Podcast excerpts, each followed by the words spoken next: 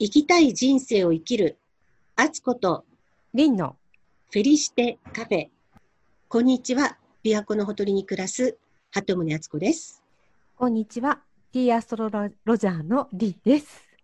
今日はフェリシテカフェ第18回。ひろこさんが今回も突然やむを得ない事情ができてしまって、欠席となりましたので、二人でリモート収録となります。残念ですね。今回は楽しみにしてたんですけれども。そうですね。2回続けざまになってしまったので、また次回をはい。楽しみに。で、今日はお茶とスイーツ。私はいただき物のお菓子。京都の青函院っていうのかな？東山の峰って書いてあるどら焼きなんですけど、粒あんの粒がすごい大きくて美味しいです。で、お茶はね、やっぱり緑茶かなと思ったんですけど、うんうんうんうん。母が生前よく飲んでた毒ダミ健康茶っていうのがあって、それと同じものをね、母が亡くなった後、わざわざ探して取り寄せて、夏になるとそれを冷やして飲んでるんですけど、なので、ちょっとまあ母の命日も近いので、今日はその毒ダミ健康茶で、すごく健康的ですね。それでどら焼きを食べてます。はい。美味しそうですね。リンさんは今日は何ですか、私はですね、いつもね、行ってるスーパーがあるんですけど、そこにたまに売られてるんですけれども、マルセイバターサンド。ああ、あの、レーズンが入ってるやつ。そうなんですよ。バターと レーズンのコンビネーションが私はたまらなく好きで、ええついね、買ってしまいましたというか、あの、毎回見つけたら買うんですけど、それにカメリアズティーハウスなんですけれども、アッサムバーギャンをのミルクティーを合わせるのがすごく好きなんですよ。はいア。ッサムバーギャンっていうのは、普通のアッサムじゃないんですか？はい、あまあ、カメリアズティーハウスから出ているアッサムなんですけれども、あ、商品名はアッサムバーギャン。はい。大体ね、アサムはミルクティー向きなんですけど、ストレートでも美味しいですし、まあ今日はね、やっぱりバターって結構、うんなんか口の中が濃厚になるでしょ？で、それにミルクティーを合わせると、余計に口の中がねっとりしそうな感じがするんですけど、意外にね、ミルクティーの方がすっきりするんです、口の中が。なのでね、このバターサンドにミルクティーはペアいいで欠かせません。はい。はい。で、えっ、と、8月4日の水亀座の満月からの振り返り。雑談で加減の月の時に振り返り1週間分しましたけど、その時にスマホケースの枠が外れたとか、いろいろありましたけど、ですよね。うんその後うんは別に大きな事件もなく過ぎたんですが、自由な分け隔てない横のつながりっていう意味では、前回話し忘れたんですけど、演奏会に行って偶然読書を聞くことができた懐かしい方っていうのが、実はうちの子供の小学校の時のお友達、学年は違うんですけどね。だから私にしたらもう子供でもいいぐらいの若い方なんですけど、その子と久しぶりにお話しして、なんていうのかしら、その本当に分け隔てない横のつながりを感じられて、すごく嬉しかったなって今また振り返って思ったんですけど、今回の私のテーマは年齢とか社会的な地位とかバックグラウンドとかそういうものが似通ってるかどうかとかは関係のない本当に分け隔てないつながりっていうのをこの2週間ちょっと感じられたような気がします。ごくわずかの人かもしれないけど、あ、こういうつながりもあるんだなっていうのが分かった気がします。なんか素敵な振り返りですね。やっぱ1週間ごとにこうやって振り返りをしてシェアできるのっていいですよね。なんか一週間で私昨日うん、あっという間だけど、うん、うん。じっくり振り返ると、なんかいろいろ象徴的なこととかもあったりしますもんね。ありますね。言えないこともね。はい。なんか私はその枠をね、今回外せたような気がしたんですけど、なんかあえてじゃあ何が外れたのかなって話そうとしたら、なんか今回思い出せなくてね、かなりなんかこうボケてるんですけど、なんとなく、なんだろう、枠を超えるって、あの、意識しすぎると、また枠を作っちゃう気もするし、ふっとした瞬間に、あ、これ枠だったんだなって気づくんじゃないかなと思うんですけど、すいません、思い出せなくて、今週は。今週もかもしれないですけど。私のあの、今朝思い出した夢なんですけど、あ、多分、はい。今朝方見た夢を思い出したんだと思うんですけどね、今朝ね、あの、掃除機かけてたら、ふと思い出したんですけどね、あの、夢の中でね、掃除機かけてたんですよ。で、床にね、すごい大きな綿ぼこりみたいな塊があって、レモン色みたいな綺麗な綿ぼこりなんですけど、それをガンガンガンガン吸ってるのに、吸ったと思ってパッと見たらまたその綿ぼこりが背後にあって、えってまた吸って、でもまた床にあって、吸っても吸っても綿ぼこりが消えてなくて、えなんで？って思ったら、掃除機の枠が外れてなのか、紙パックが外れててね、全然吸いてなくて、吸ったほこりがそのまま後ろに移動してたっていうね、夢を見たなっていうことを今朝、掃除機かけながら思い出したんですよ。なんかの象徴のような気がするんですけど。ね、吸っても吸っても消えないゴミみたいな。うんうんうんでもなんかそれが例えば黒かったりとかわなんか気持ち悪いものだったとしたらそれはそれでなんかの象徴のような気がするじゃないですか。うん、だけどなんかレモン色のふわふわしたゴミってあんまりあの悪いイメージがないんですよね。そうですね。レモン色、まあ、イエローっていうのはその人の喜びとかその人の意志強い意志みたいなものを表しているのでそこと関係あるのかなとそっか、じゃあそれを、持ってみたり。それを隠そうと思っても、うん、絶対また出てきちゃうみたいな感じですかね。なるほど。あ、喜び、そうそうそう。敦子さんの喜びを、掃除機っていらないっていうか、まあ、ゴミを吸うものじゃないですか。だから、自分にとったらもしかしたら、必要ないと思っているものの中に、宝物があるっていうことなのかな。そんな解釈もできますね。レモンってすごくフレッシュ感が出てくると思うんですね。新しい感じとかすごくフレッシュな感じがしますその夢の。レモン色の綿菓子みたいな感じだったから決して汚いものではなかったのでなんでしょうねそう今日のねきっとあの獅子座のキーワードにつながっているんではないかと思いますあそうなんですかで本日8月19日なんですけれども11時42分に獅子座で新月を迎えました。今回のテーマとして挙げたのが自分の思いを素直に伝える好きなことに没頭する2週間なんですけれども敦子さん好きなこと何ですか？まあ喋ることとか考えること、うん、はい。今だから人と会ってないからポッドキャストですかね。あの、一人で喋ってる。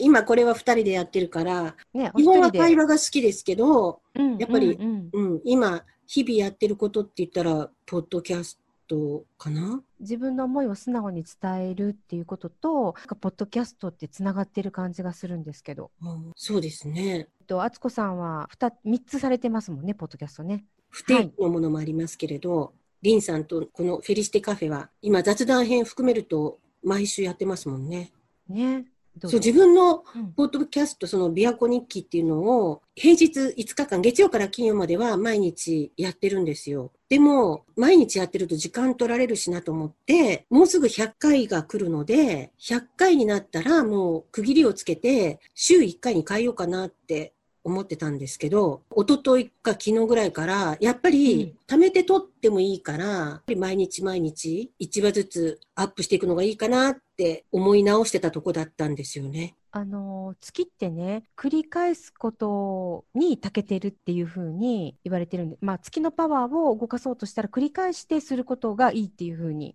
言われてます。うん、で私たちはこの月のリズムに沿って、まあ、ポッドキャストをアップしてるのでそれとはちょっと違うんだけどその敦子さんが貯めて撮ったとしても毎日アップするっていうことは自分の月を活性化させるってことになります。私は太陽星座が獅子座だから、この獅子座の新月っていうのは特に意識して獅子座新月のパワーを活用した方がいいんですよね。どの星座の人もその時の月のエッセンスを受け取ることができますけどやっぱりその、ね、太陽星座が獅子座の方は新月っていうのは重なるので太陽と。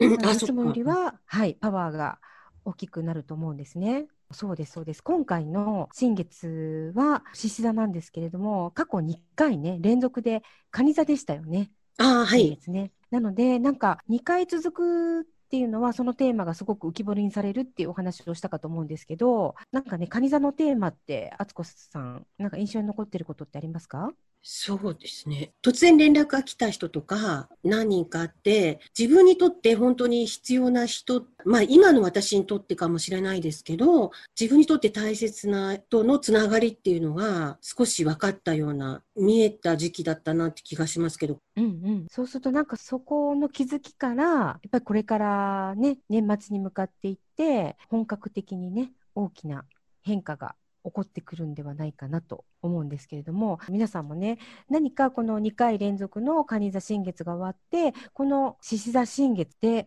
これからパワーを、まあ、獅子座っていうのはその方のパワーっていうのを表しているっていうふうに言うこともできるのでどんなふうにそのパワーを表現していくのかっていうのが見えてくるかなっていうふうに思います。えじゃあ私の場合は大切な人とのつながりっていうのが意識できたとしたらそこからさらにその人たちとつながりつつ自分の世界を広げていけたらいいわけですかね。はいからどんな世界を広げていきたいのかっていうのを多分意識してこられたと思うんですけどそれをじゃあ現実的にどうするっていう流れが来てると思うんですね。敦、子、さんは太陽星座が示唆なので、まあ、より、まあ、パワーを感じるっていうことで、今回ね、より自分の個性を大切にするっていうことに焦点が当たってくると思います。で前回の水亀座っていうのは、何度もね、キーワードとして枠っていう、はい、枠を超えるっていうのを2人ともね、何度も言ってたと思うんですけれども、それはなんか自分の中で不自由さを感じていたとしたら、それを超えていくっていうのがテーマだったと思うんですね。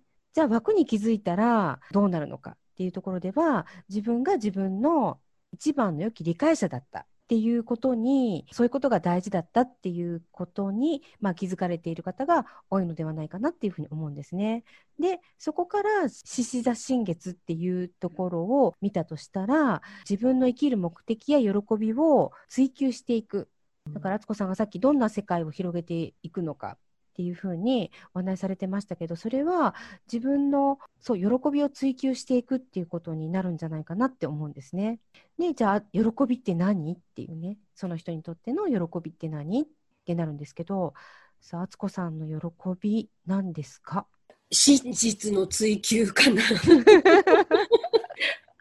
ついそこに来ますよね話がね。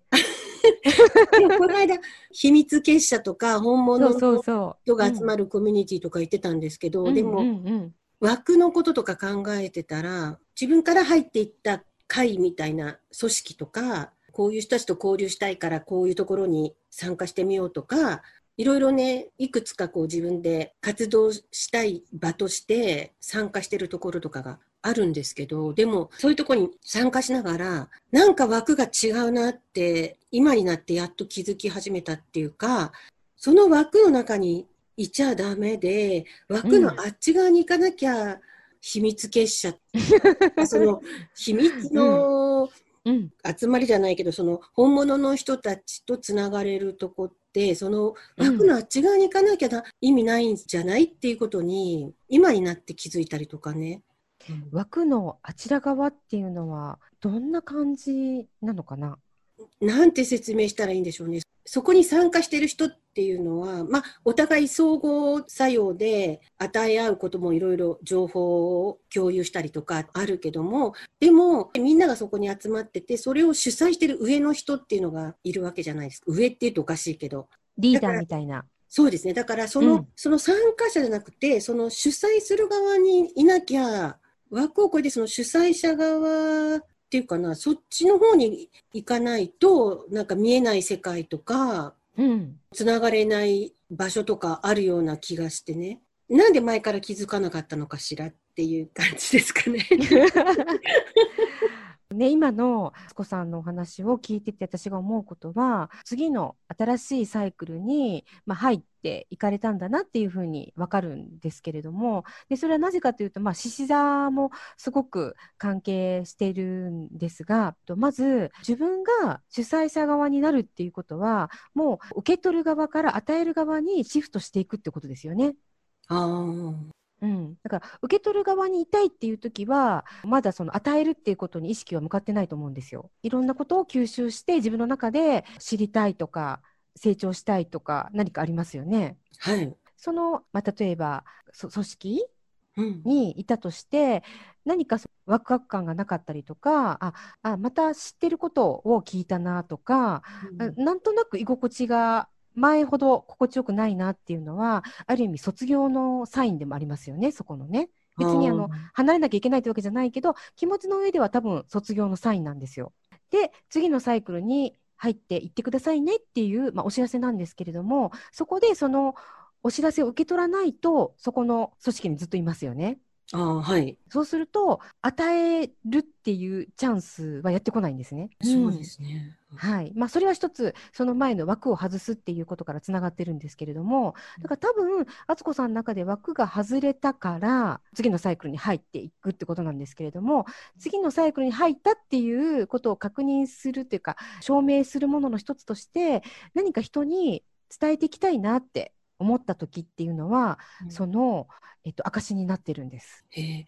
えじゃあそもそもポッドキャストを始めたこと自体が、うん、その始まりだったと思えばそそう、ね,、そういう解釈にできるんですね。うんうん。うん、だから私もきっかけを敦子さんいただきましたけどやっぱりねさっきもちょっと話してましたけど文字で人に伝えるっていうのと、うん、言葉で伝えるのってパワーが違うよねって言ってたじゃないですか。あそうですね。声でね。声のパワーパワーってそのパワーがあるとかないとかっていうことではなくてやっぱりこの私たちが思っている思いが音を通して広がっていくっていうところはなんかね新しいサイクルに入っていってるなって思います。そっか新しいサイクルに入ってるのか。うん、なんかこれもしょうもない話なんですけど、うん、昨日の夜、自分が好きなポッドキャストを聞いてて、理系の話だったんだけど、でも私が読んでる宇宙の関係の方にもつながるような話で、で、それを聞き終わって、テレビつけたら、古代の宇宙人やってて。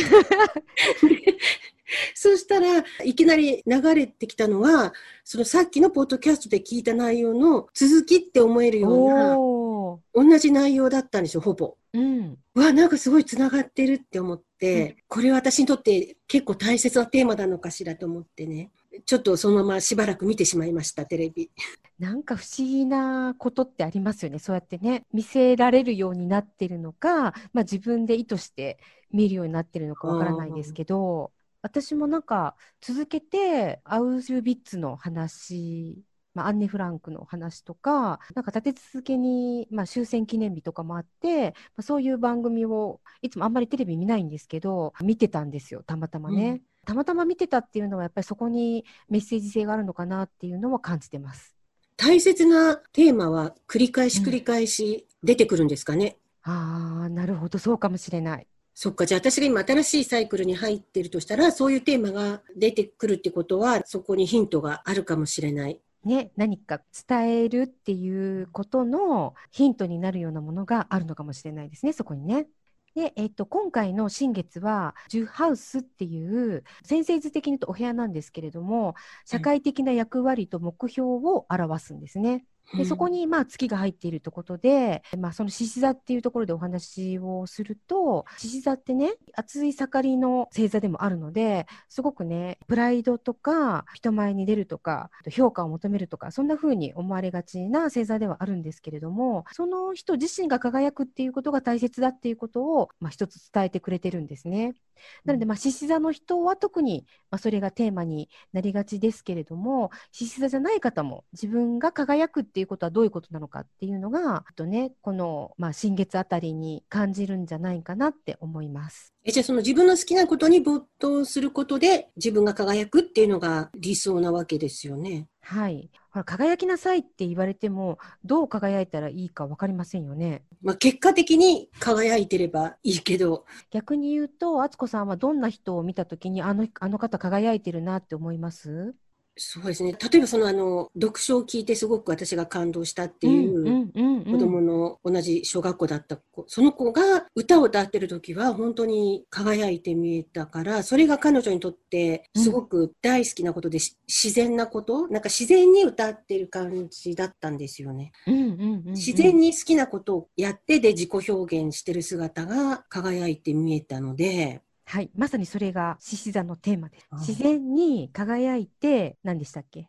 あ、自己表現してたはい、はい、そうなんです。それを何か、まあ、月のメッセージがあるとしたら、あなたはどう思いますかっていう投げかけなんですね。であとね、素直に表現することで喜びが増すって、なんとなくね、皆さん聞いてて、ああ、そうだなってわかるかと思うんですけども、でもなかなかね、素直に表現することって簡単なようでできないじゃないですか。思っていることを素直に表現するってその彼女みたいに、ね、何かお歌を通して表現するってことができる方もいる。まあできる方はすごく自分の好きなことが分かってるからいいなっていうふうに思うんですけれどもそれができないってなった時のなんでだろうってなった時にそれを考えてみた時に出てくるのが良くも悪くもプライド？その人のプライドが高いからできないっていうわけじゃなくてどんなところに自分はプライドを持っているのかっていうことに気づける今回チャンスかもしれないです。えー、例えば私あのこの年まで生きてきてると、いろんな人に出会って、中にはすごく出世した人とか、すごく有名になった人とか、いるんですよ、何人かね。で、その人が有名じゃなかった時からこう有名になっていくところとか、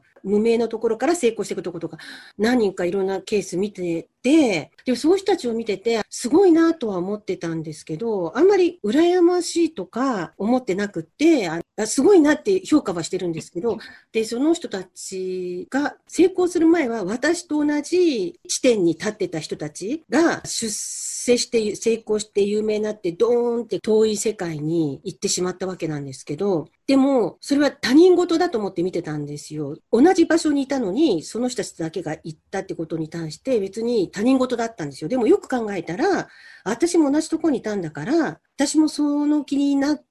もし頑張っていたら、同じようになったんだろうかって、最近になってそういうことに気づいて、でも別にそういうこと望んでなかったから、だから今こういう状態なんだよねって思ったんですけど、でも、うん、今その話聞いてると、その私のその変なプライドっていうんですかね、そこで成功した人たちっていうのは、人にもよるんですけど、例えば私は成功したいとか、こういうふうにビッグになりたいっていうのは、野心とか自分の目標を隠すことなく、ためらうことなく、さらけ出して頑張った人なわけじゃないですか。でも私はそういうことを思うことが恥ずかしいっていうか、なんか、思っったとしても、そういうことをさらけ出すのはできないとか、多分そういうふうに思ってたのかなって今考えたりして、まあ、有名になりたいとかそういう気持ちはないんですけど、でも、評価されたいっていう気持ちは誰にだってあるじゃないですか。で、どういう形でもいいから評価されたら嬉しい。別に有名人にならなくたって、何か評価されてるって分かれば嬉しいんですけど、でも、評価されてるってどうやったら分かるかって言ったら、やっぱりそういう成功とか、そういう形じゃないとなかなか実感できないですよね。だから自分では私自身は成功してないし評価されてるっていう意識も今持ってないと思うんですよね。で、今思ううん、有名になるとか成功するってことは、うん、あっち側の遠くの世界に行っちゃった人たちってあっち側の世界でしか見られない世界がきっとあるんですよ。私はここにいるから、私は同じところにとどまってるので、見えないけど、あっち側の遠くに行っちゃった人には見える世界がある。遠くに行っちゃった人。なんか宇宙人みたいな。なんか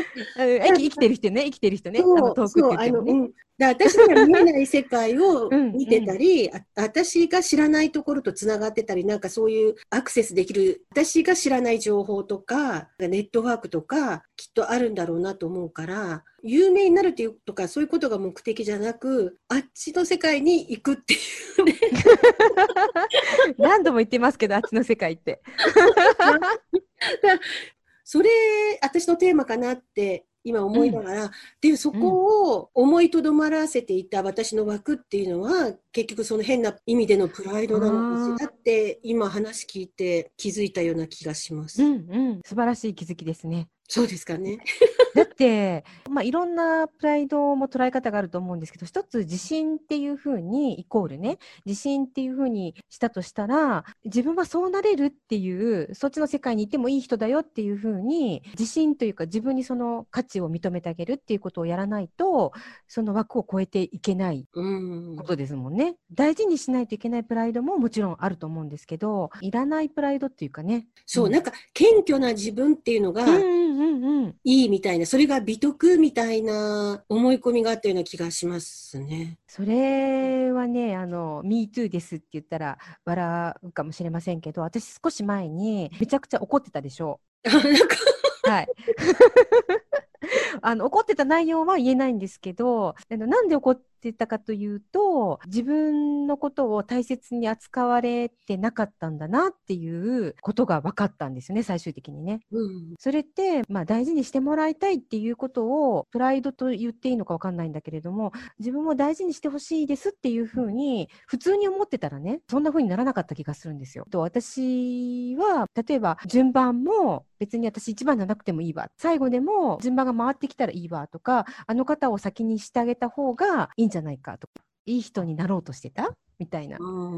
ねそれは別に悪いこととは思ってないけれどもじゃあ自分はどうだったのってその時一番に欲しくなかったのとか一番に声かけて欲しかったんじゃないのって思い返してみたとしたらもしかしたらそういう気持ちはどっかで抑えてたかもしれないだからそれはなんか私にとったら変なプライド？ちゃんと表現していいことを表現しないっていう変なプライドうんで気がついたのでそれはねもう手放すことにしました。そっか、じゃあ私もなんか、え、新月になる前に手放しとかなきゃいけなかったのに。あ、そうそうそうそうそう。いや、間に合う、間に合う、間に合う、まだ。えっ、と、水亀座のね、枠を外すっていうところから、変なね、プライドは捨て去ることができると、こう気持ち新たにね、新月のお願い事ができるんじゃないかと。はい、そっか。やっぱり話してると、一人だと気づかないことに気づけますね。ねえ。理由なく落ち込む時が、ちょっと話余談ですけれども、ないですか？あ、この一週間、でうん。何もないのに、なんとか落ち込むとか、悲しいことを思い出すとか、このね、どうでもいいよううなんちっちゃい出来事だけど、ちょっと悲しかったこととか思い出して、こう、なんか泣きたくなるような月の影響なのかしらって。そうやっぱり満月から新月に行くときはそぎ落としなのでそういうことを思い出して逆に、まあ、怒りは怒りとして叫んだりもう怒ってるのよって口に出して、ね、聞いていただける人がいるならそれを出すっていうのがいいと思うんですけれどもだからその涙も流されていない悲しみが残ってるかもしれないですよね。それを流すっていうのがいいんだけど理由なく落ち込むっていうのは実は魂が何かを感じている時なんですって。だからなんか理由なく落ち込んでるっていう自分を落ち込まないようにしてほしいなと思います。別に本当に落ち込むようなあれじゃないんですけど、うん。寝る前とかに夜空を見てるとこうなんかセンチメンタルになる。えーそれはなんか宇宙からがメッセージ来てるんじゃないんですか？そして窓から。なんか魂が。うんうん。なんか窓からすごく明るい星が見えたんですよね、夜。うん。ねえ何かをね感じ取っていたんじゃないのかなと私は勝手にワクワクしてます。そうか、じゃあ新月になってまた感じ方が変わってくるかな。ね、変わってくると思います。とあとね、今回の新月は水星もね、ごく近いところで重なってますので、皆さんのね、インスピレーションが高まります。そしてアイデアがね、浮かびやすくなりますので、なんかノートにね、メモしたりとか、喋ったりとか、あと素直に表現してみることもおすすめです。そして金星、今ね、明けの明星なので、朝早く月と一緒にね、新月は見えませんけど、えー新月までの、まあ、月と一緒に、まあ、金星が見えていました。と今回の金星は絆を深める8ハウスというお部屋にいますので愛をね深めたい方よりね絆をね深めるっていうね体験ができるのではないかと思います。金星が愛を象徴してるんですね。はい、もちろんねお金も。金運、うんえ、じゃあまお金も引き寄せる時期なんですか？えっと、引き寄せるというか、なんか8ハウスは誰かから大切なものを引き継ぐっていうお部屋なんですね。なんかまあ遺産を受け継ぐとかっていうのもキーワードとしてあるんですけど、そういうことだけではなくて、何かね、まあお金っていうものではない何か価値として、誰かからね、大切なものを引き受けるお仕事だったりうんあるかもしれませんね。そして、これから2週間のおすすめアクションをお伝えしていきたいなと思うんですけれども、小さなことから自分のスキルや才能を使って社会に役立てることを始める。楽しいこと、好きなことに全力投球。まさにテーマですもんね。変化を恐れない。人を楽しませることを意識してみる。そしてなんか獅子座ってね、すごくゴージャスとかね、リッチっていうキーワードがあるんですね。なので、それぞれのリッチ感をどこで表現するかっていうのをぜひ考えてみてください。服装とかだけじゃなく、あそうそう、見た目ももちろん。まあ、見た目から入るっていうのもおすすめです。そしてですね、あの分かりやすいところで、ビタミンカラーをぜひとも取り入れていただきたいなと思います。ビタミンカラーっていうのは、ビビッドな色合いなんですけれども、イエローとかね、オレンジとかグリーンとか元気が出るようなうんお色ですね。あと、フレッシュな色味。私が掃除機で吸いそうな。あ、そうそう。それもね、なんか、ビタミンカラーにつながるなと思ってあちょっと言いたかったんですけど 言いませんでした。はい、だから